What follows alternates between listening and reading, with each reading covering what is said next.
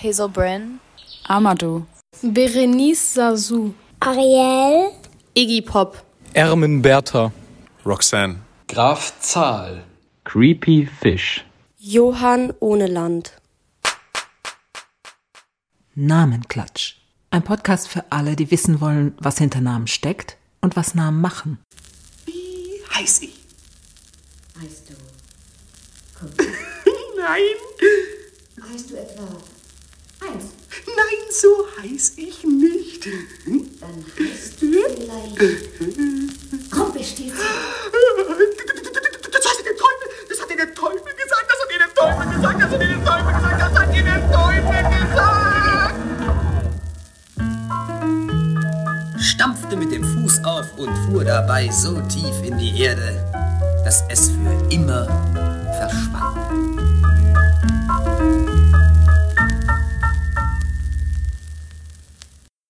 Wie hatte es das Rumpelstilzchen vor seiner Entlarvung so schön gesagt? Ach, wie gut, dass niemand weiß, dass ich Rumpelstilzchen heiß. Aber warum ist das gut? Was ist drin und dran am Namen Rumpelstilzchen? Interessanterweise fragt die Königin erst ganz unschuldig, ob er Kunz oder Heinz heiße. Das Rumpelstilzchen freut sich über diese dummen Namen, denn das waren damals Allerweltsnamen. Mit einem solchen Namen war man im Mittelalter sehr schlecht identifizierbar. Heinz ist kurz für Heinrich, Kunz ist kurz für Konrad. Diese beiden Taufnamen, Heinrich und Konrad, zählten zu den häufigsten Taufnamen im Mittelalter, denn sie waren Nachbenennungen nach regierenden Königen oder anderen wichtigen Herrschern. Heißt jemand Heinz oder Kunz, Hinz oder Kunz, das kommt nämlich genau daher, war er sehr schlecht identifizierbar. Der einzigartige Name Rumpelstilzchen erlaubt dagegen einen direkten Zugriff auf den so benannten. Denn der Name ist ein beschreibender Name. Er sagt etwas aus über dessen Träger. Ein Rumpelstilz ist laut deutschem Wörterbuch ein lärmender oder spukender Kobold, ein Poltergeist, einer, der auf Stelzen herumpoltert. Wollte Rumpelstilzchen nicht als kleiner Poltergeist geoutet werden? Wollte er lieber ein großer sein?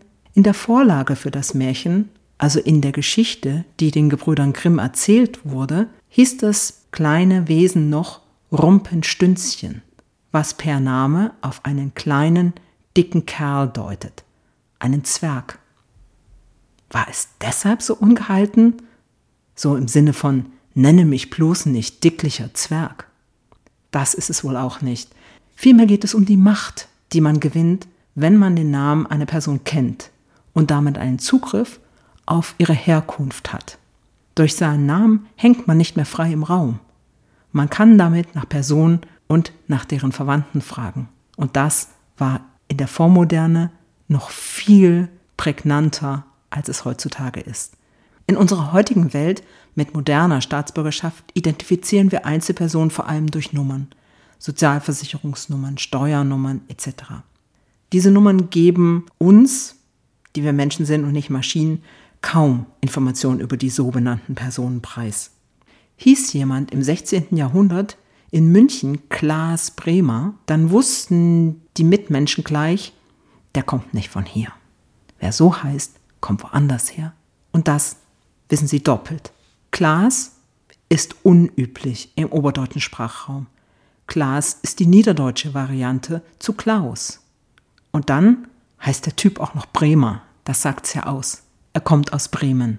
Also entweder er oder sein Vater sind zugewandert nach München. Namen waren damals noch nicht so fixiert, wie sie erst später wurden. Und zog jemand um und ging an einen neuen Ort, konnte es dazu führen, dass er einen neuen Namen bekam, der der neuen Gemeinschaft half, diese Person eindeutig zuzuordnen. Lebte Klaas Bremer eine Weile in München, wurde er wahrscheinlich dann relativ bald Klaus oder Nikolaus gerufen, weil es dann wieder besser sich einpasst in die Gemeinschaft. Derselbe Klaas Bremer hieß wahrscheinlich in Bremen noch Klaas Harmsen oder anderweitig weil sein damaliger Familienname viel mehr auf die Familie bezogen war, aus der er stammte. in einer relativ homogenen Gemeinschaft zeigten Namen damals also gut an, wohin eine oder einer gehörte, ob sie oder er aus der Fremde kam, ob sie zu einer bestimmten Familie gehörten. Und damit kommen wir zum Geheimnis von Anna Bendicht, das ein dunkles ist. Das Mädchen wurde 1773 in der Schweiz geboren, im Kanton Bern. 1775 wurde sie der Fürsorge als Waisenkind übergeben und in den Akten steht, dass es sich bei ihr um ein unglückliches Mädchen handele. Sie war zunächst bei einer Familie Baumgartner untergebracht, die dafür vom Amt Tischgeld erhielt. Vier Jahre später, also mit sechs Jahren, kam sie dann zur Witwe von Bendicht Keusten nach Rickesberg. Das liegt rund 20 Kilometer südlich von Bern. In den Akten steht, dass das Kind dem Waisenpfleger mit dem Auftrag übergeben wurde, es an einen beliebigen, jedoch entfernten Ort zu bringen, damit die Person, bei der es untergebracht ist, auf obrigkeitliche Kosten und von der es im Bauernstand aufgezogen werden solle, nie erfahren kann, wer seine Eltern gewesen seien.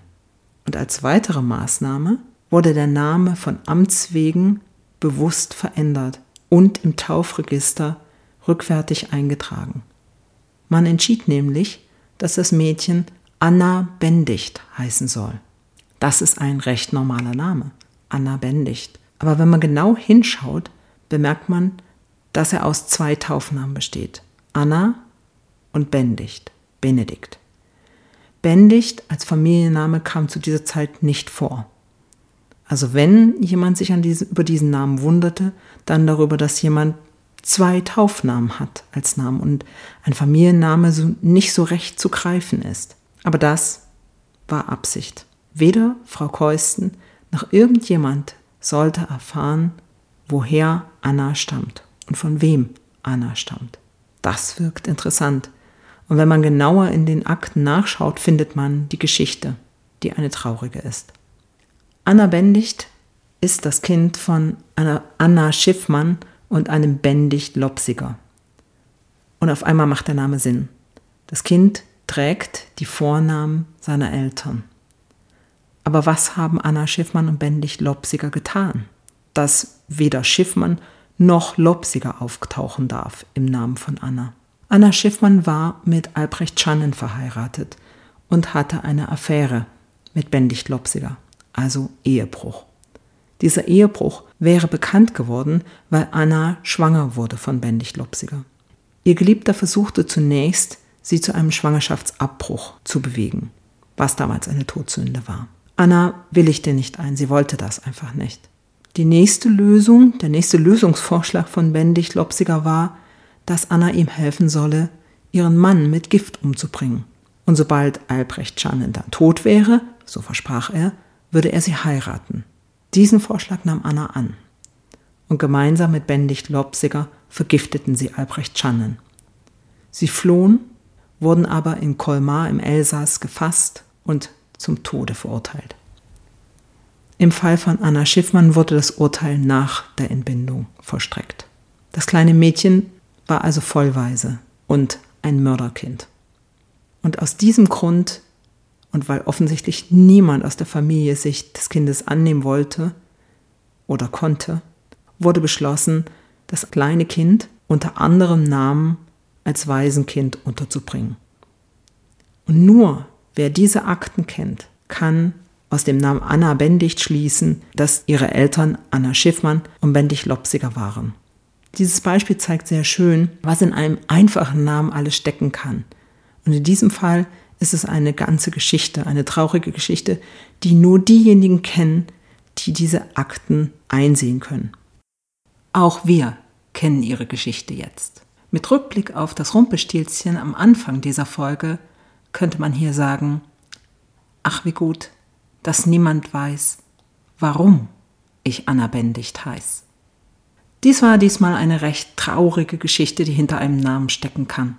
In der nächsten Folge von Namenklatsch geht es um die Frage, wie wir eigentlich zu unserem Namen kommen und welchen Unterschied es macht, in welche Kultur wir geboren werden.